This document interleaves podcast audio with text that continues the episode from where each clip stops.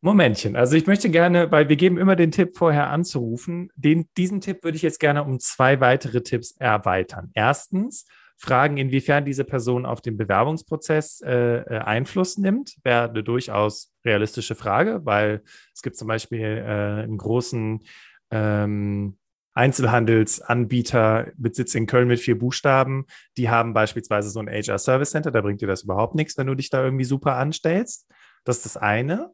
Wäre also die Frage, inwiefern haben sie Einfluss auf den Bewerbungsprozess? Und die zweite, zweite Sache ist, ja, dann bereite dich darauf vor, weil dann bist du halt eben nicht irgendwie, damit das nach hinten losgehen kann. Ja. Alles klar, dann machen wir das jetzt in Zukunft. Dann rufen wir in Zukunft bei den Firmen an, sofern die clevererweise auch ihre Kontaktdaten mit reingeschrieben haben und auch daraus kein Mysterium machen. Und da auch dann die dringende Bitte, wenn sie es nicht haben, dann hat das meistens einen Grund. Wenn sie es nicht haben, dann anzufangen zu stalken oder über die Rezeption zu gehen. Das führt in der Regel dazu, dass ich jemanden erwische, der gerade hektisch zwischen zwei Terminen ist, der nicht die Zeit dafür hat und der im Zweifelsfall wahrscheinlich genervt sein wird. Nicht, weil er das böswillig meint, sondern weil sein Tagesablauf oder ihr Tagesablauf es einfach überhaupt nicht zulässt. Deswegen werden manchmal eben auch keine Kontaktdaten reingegeben. Hm. Ja, du, du sprichst sehr aus der Seite der Arbeitgeber. ich selber denke mir jetzt, naja, ich habe eine Stelle gestaltet, also will ich ja auch die Leute kennenlernen. Ähm, aber man könnte es natürlich auf der anderen Seite vielleicht, vielleicht ist so ein Kompromiss. Mal gucken, wie du den findest. Ich rufe dich an. Du bist gerade zwischen zwei Terminen. Ich sage, ah, Herr Verhöfen, ähm, ich habe da Ihre Stelle gesehen. Ich weiß, es ist jetzt eher ein spontaner Anruf, aber äh, haben Sie vielleicht äh, im Laufe des Tages mal fünf Minuten Zeit für mich, dass ich Sie nochmal anrufen kann, weil ich hätte da ein paar Fragen. Würdest du darauf eingehen? Also ich persönlich, wenn es meine eigene Stelle wäre, würde ich immer drauf eingehen. Okay. Total. Mhm. Aber einfach, weil ich auch gerne Menschen, Menschen die Chance gebe und weil ja, ich auch äh, erstmal eine Überwindung sehe, die es kostet, so etwas zu machen. Mhm. Machen das alle Menschen so? Nein. Nein. Dann ist wichtig, dass wenn ich diese fünf Minuten habe, dann muss die, müssen die sehr, sehr werthaltig gefüllt werden dann Fragen zu stellen, die die Stellenanzeige schon beantwortet. Also wenn da ganz groß Vollzeit drin steht, dann zu fragen, ich wollte fragen, ob die Stelle auch in Vollzeit ist, dann hat das auch ein bisschen was, und das meine ich nicht despektierlich, aber auch etwas mit Respekt zu tun, finde ich. Ja. Die Zeit von anderen Menschen, die investiert wird, auch entsprechend wertzuschätzen. Sind das gute Momente? Und ich habe solche Momente auch schon wirklich gehabt, dass man nach so einem Gespräch sagt, Mensch, klasse, da freue ich mich schon, die Person kennenzulernen. Und das ist ja das, was wir erreichen wollen. Das heißt also, wenn ich dann die fünf Minuten habe und ich gehe mit dir in ein Telefonat und ich sage beispielsweise, ja, Sie schreiben in Ihrer Stelle, Sie sind verantwortlich für den Vertrieb von Socken. Äh, und ich sage dann zu dir, ja, ähm, ich habe selber viele Jahre im Vertrieb gearbeitet.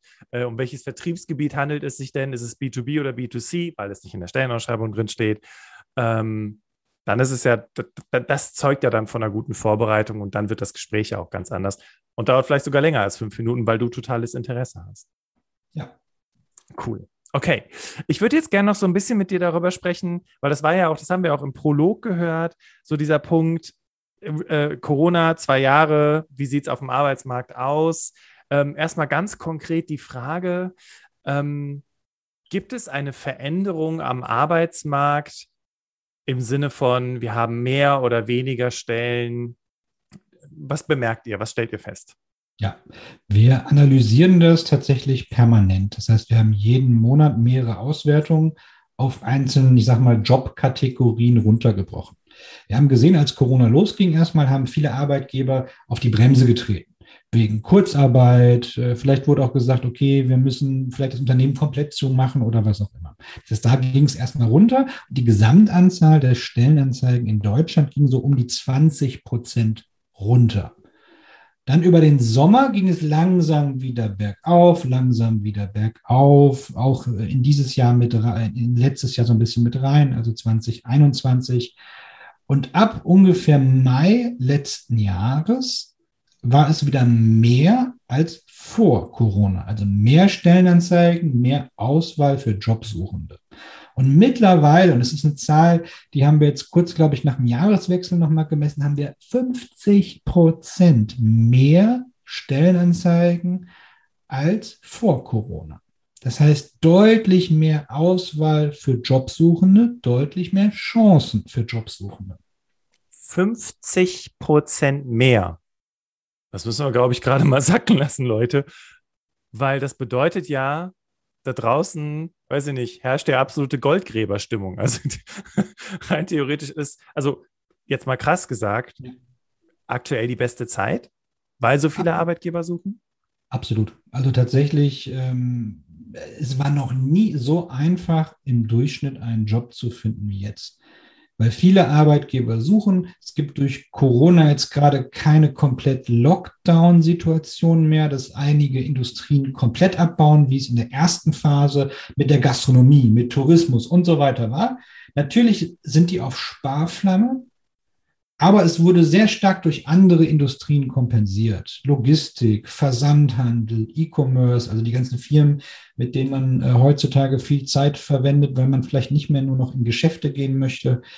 Ähm, die profitieren extrem davon, die sind groß geworden ähm, und die suchen auch weiterhin. Der Lebensmitteleinzelhandel sucht und da reden wir auch tatsächlich vom, vom einfachen Lagerhelfer, der nicht mal eine Ausbildung benötigt möglicherweise, bis hin zu Führungskräften mit akademischem Hintergrund. Wir reden ehrlich gesagt nicht mehr über einen Fachkräftemangel, sondern über einen Arbeitnehmermangel.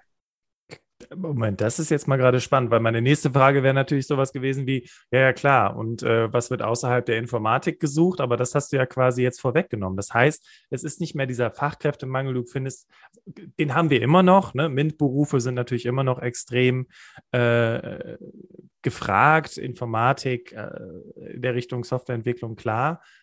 Aber nein, sagst du, es ist quasi in allen Bereichen. Wir haben einen Arbeitnehmermangel, keinen Fachkräftemangel. Absolut. Krass. Ich meine, es gibt seit ewig und drei Tagen ein paar Industrien und ein paar Bereiche, die traditionell viel suchen. Ne? Du hast gerade richtigerweise gesagt, die Leute, die Informatik studiert haben, na ja, klar, die werden auch weiterhin gesucht und nicht leicht gefunden.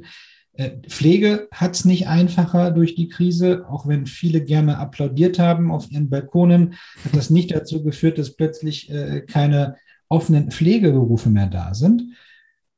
Logistik ist viel, viel mehr Nachfrage geworden, weil mehr verschickt wird, weil die Menschen nicht mehr so viel einkaufen gehen. Der Lebensmitteleinzelhandel hat in der Krise extrem profitiert, weil sie systemrelevant waren, durchweg geöffnet waren.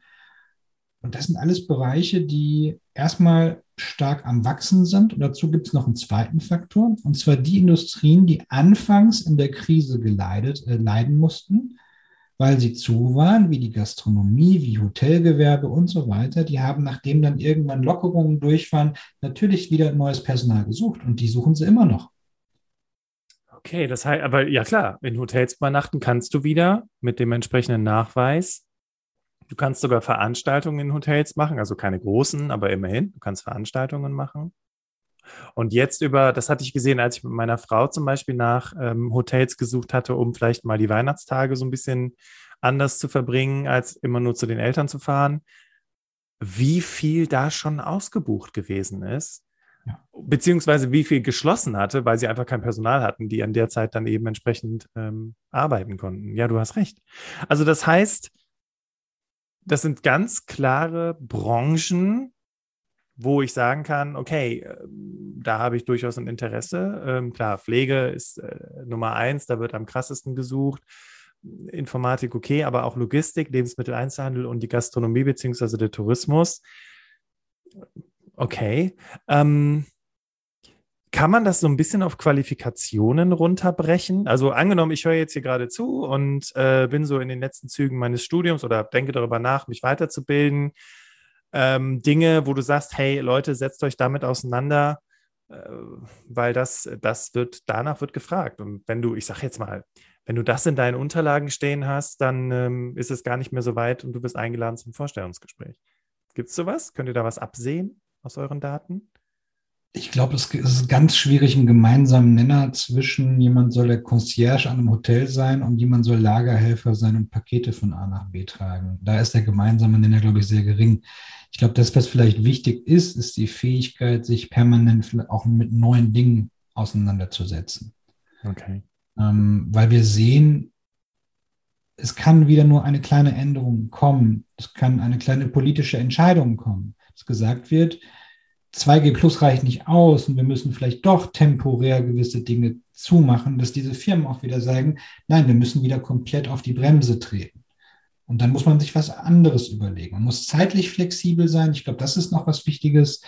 Wir haben es durch die Krise gesehen, dass viele Leute neben der Kurzarbeit sich Minijobs, 400-Euro-Jobs, Teilzeitjobs nebenbei gemacht haben, um das Geld aufzufangen. aufzufangen. Das wird weiterhin gesucht. Ähm, da sind natürlich immer wieder die Unternehmen auch gerne hinterher, so flexible Menschen auch zu nehmen, die irgendwo zeitlich flexibel sind. Aber es wird eigentlich fast alles momentan gesucht. Es muss kein Bürojob sein. Wenn ich in der Gastronomie bin, ist der Lebenslauf bei einer klassischen Servicepersonalfunktion gar nicht so wichtig. Da geht es wirklich eher darum, ähm, habe ich das Mindset, kann ich auftreten? Schaffe ich es auch körperlich, vielleicht einmal äh, ein großes Tablett zu tragen, ohne Schnappatmung zu kriegen? Bin ich Koch hingegen, da brauche ich eher eine Qualifikation in dem Bereich. Also auch da sehr, sehr indifferenziert. Das heißt, die Zeit lohnt sich für Quereinstieg. Absolut. Also wenn nicht jetzt, wann dann? Ja, weil du hast es eben gerade gesagt, das Gesetz der Marktwirtschaft, Angebot bestimmt die Nachfrage, beziehungsweise äh, das, ja doch, genau, geht in die, ja, war richtig, ja. Ähm, noch so ein bisschen an BWL zurückerinnert.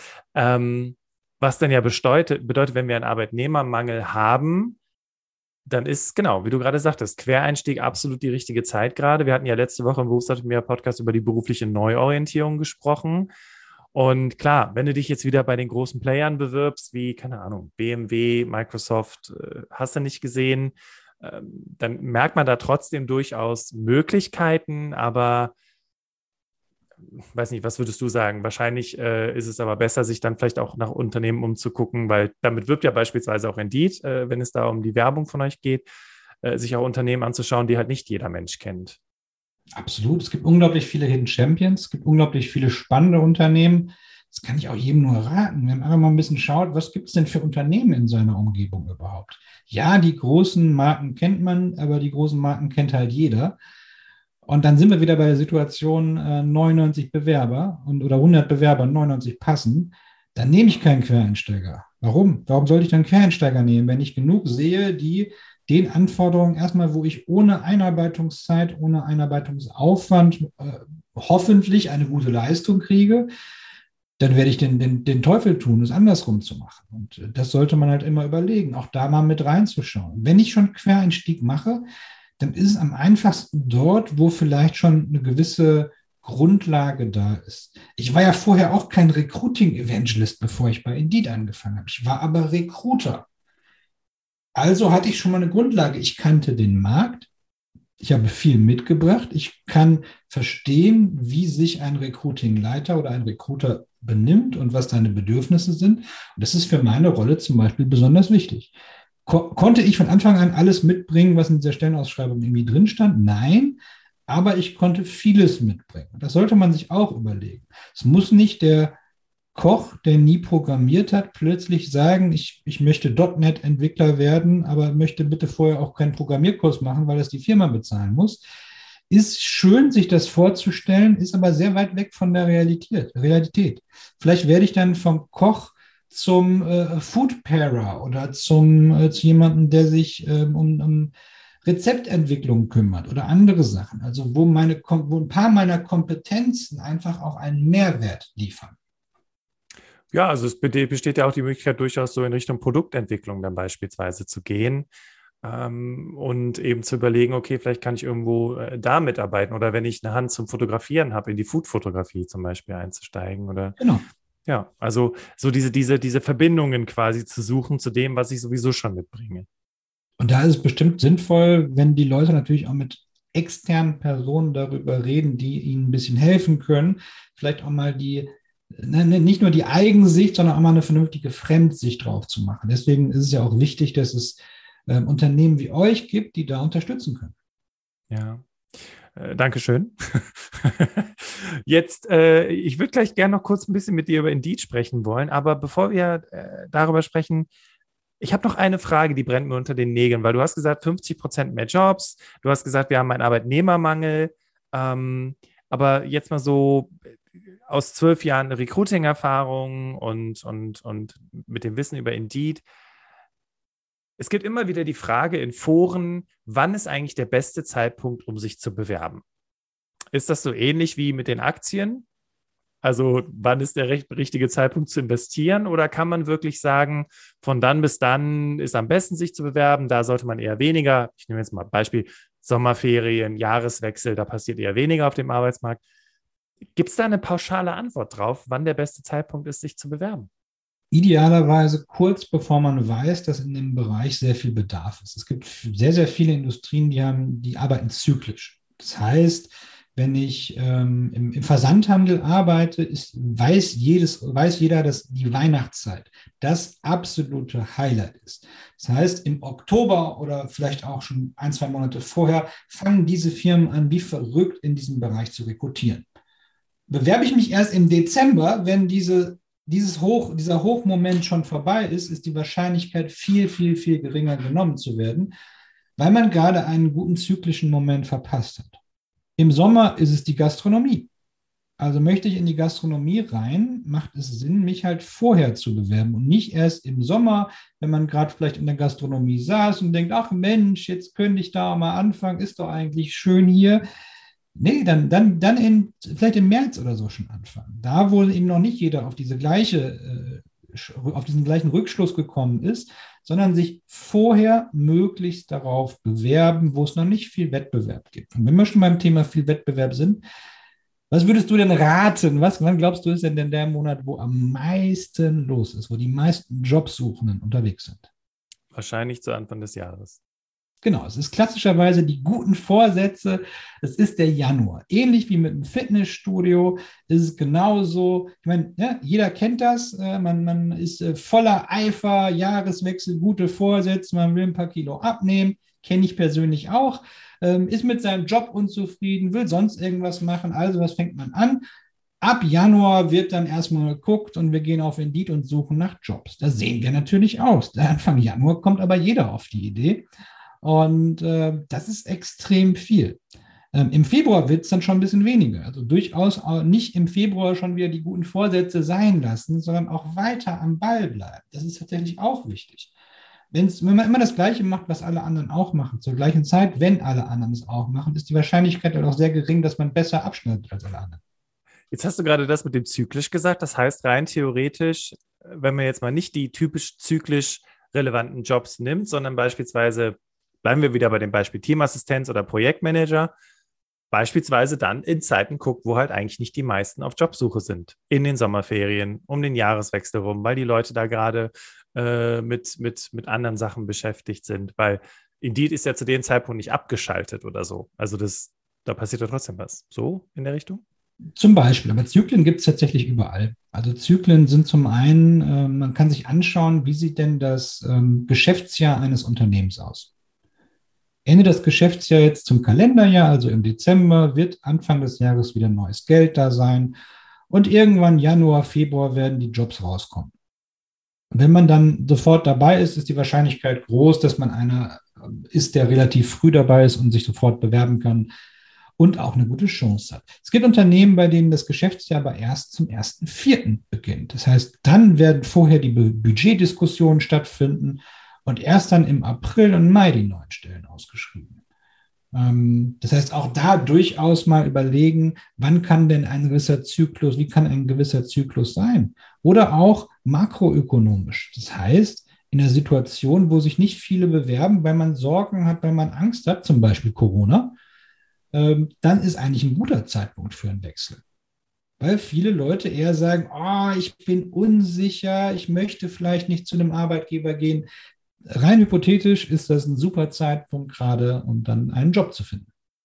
Das ist so spannend, weil ich habe ja gerade gesagt, boah, 50 Prozent mehr Jobs und ich weiß, es gibt da draußen auch nach zwei Jahren Pandemie noch immer Menschen, die glauben, es gibt keine Chancen auf dem Arbeitsmarkt, es ist eine absolute Katastrophe, man sollte jetzt nicht suchen, sondern man sollte lieber bei seinem Job bleiben, auch wenn man total unglücklich ist, Hauptsache Sicherheit.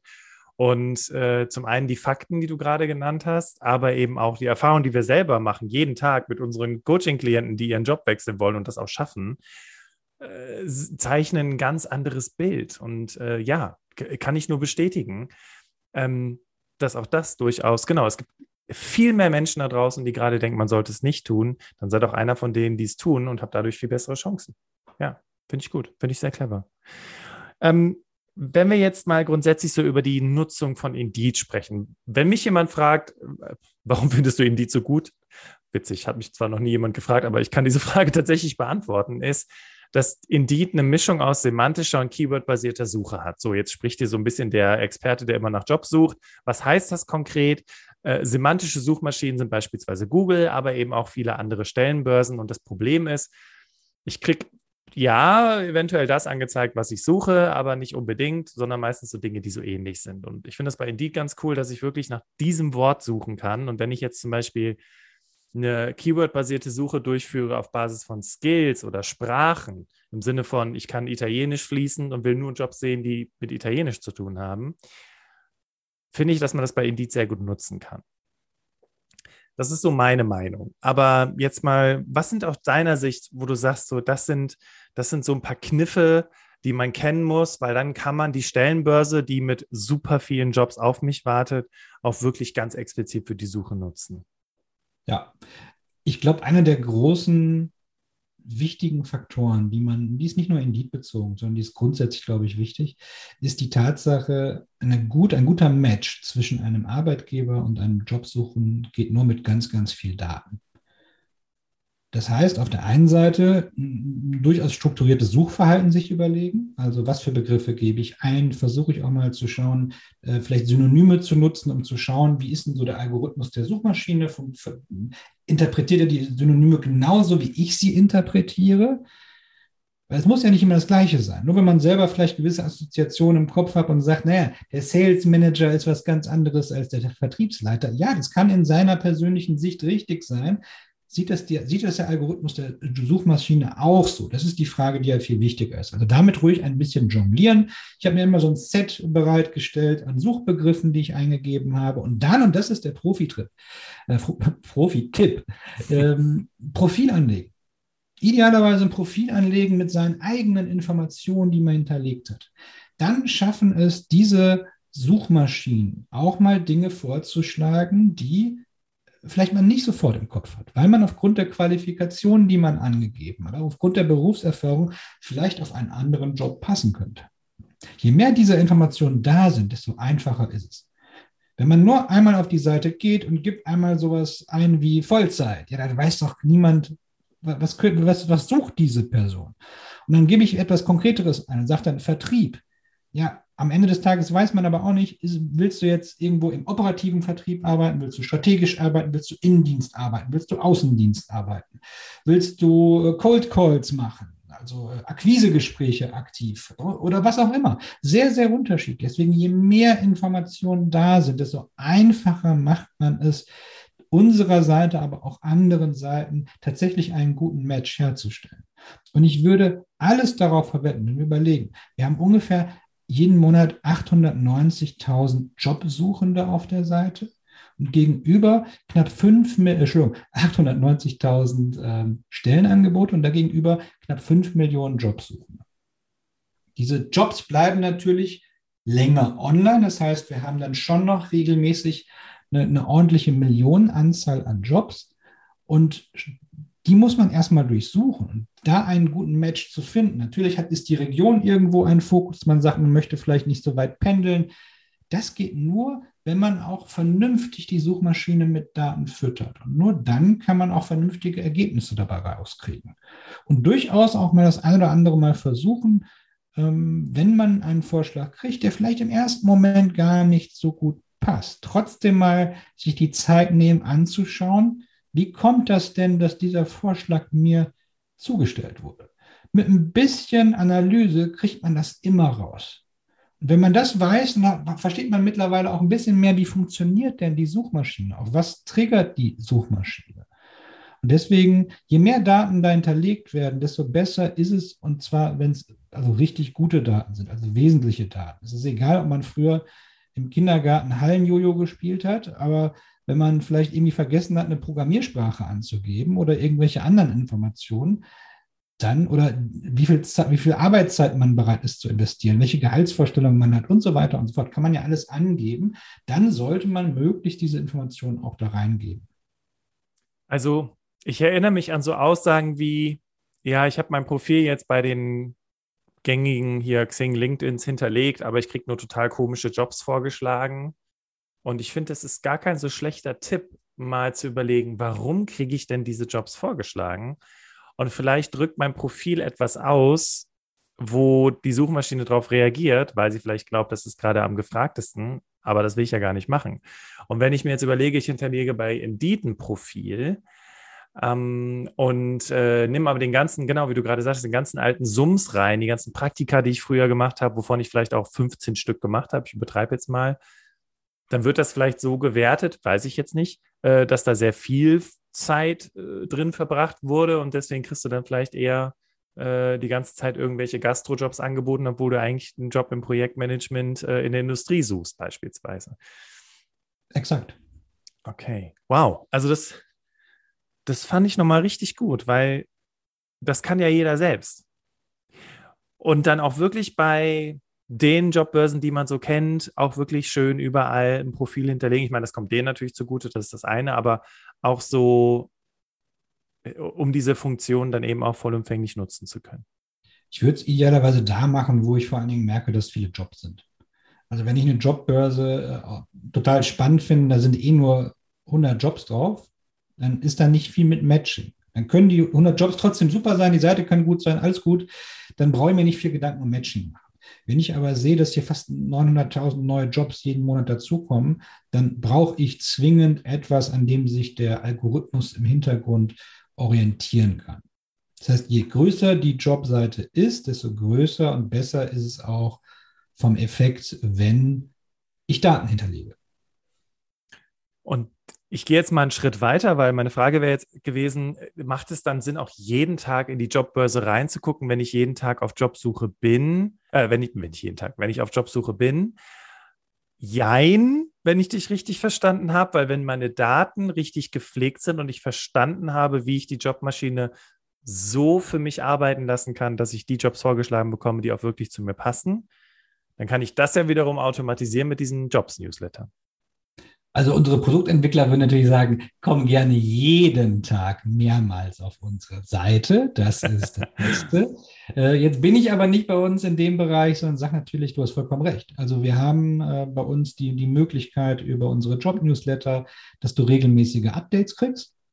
Ähm, die sollte man nutzen, die kann man ja für verschiedene Suchbegriffe auch sich selber hinterlegen. Dann kriegt man ganz smart in seinen eigenen Posteingang regelmäßig die, die Informationen drin stehen. Auf der anderen Seite macht natürlich trotzdem Sinn, zwischendurch auch mal wieder zu schauen. Also komplett reaktiv nur zu warten, da kann halt immer mal wieder was mega Spannendes durch die Lappen gehen. Und das wäre natürlich schade, wenn man deswegen gerade diesen einen Job, diese eine Nadel im Heuhaufen, die man die ganze Zeit sucht, dass man die verpasst deswegen.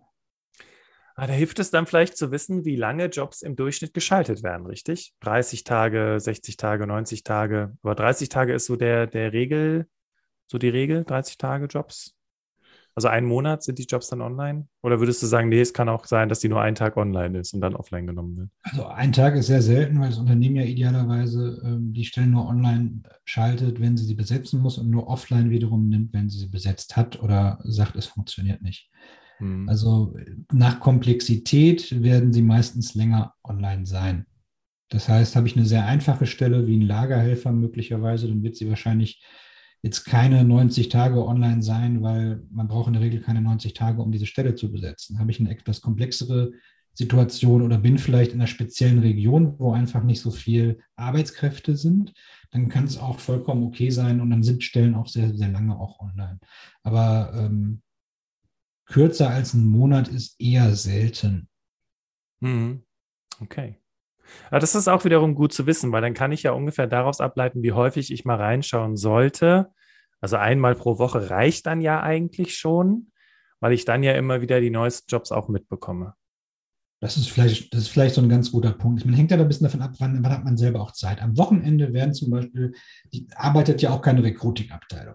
Das heißt, man kann erstmal davon ausgehen, dass am Wochenende auch nicht so viele neue Stellen geschaltet werden. Sie werden vielleicht gerefreshed, aber es ist ja niemand, der im Recruiting, zumindest bei einem deutschen Unternehmen, wo äh, jetzt nicht durch die Zeitumstellung vielleicht jemand in einem anderen Land noch ist und deswegen etwas ausschreibt, wird es in der Regel jetzt nicht so viel neu sein. Auf der anderen Seite hat man am Wochenende Zeit dafür. Und das ist ja immer so ein bisschen die Abwägung, die man möglicherweise dann dabei schaffen muss. Stark. Also Tim, hier war jetzt so viel Input und ich, also meiner Meinung nach haben wir jetzt rund um die Jobsuche, die Blackbox Jobsuche entmystifizieren können. Bist du, bist du auch zufrieden mit dem Input?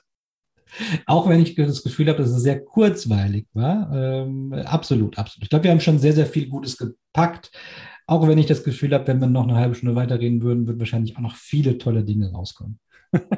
Ladies and Gentlemen, wenn ihr das Gefühl habt, hey, ja, absolut, äh, Wahnsinn, hätte ich nie gedacht, macht doch Folgendes. Es gibt ganz viele Menschen in eurem Umkreis, die möglicherweise gerade auch auf Jobsuche sind, die dieses Wissen unbedingt gebrauchen können, um mit ihrer Bewerbung erfolgreich zu sein.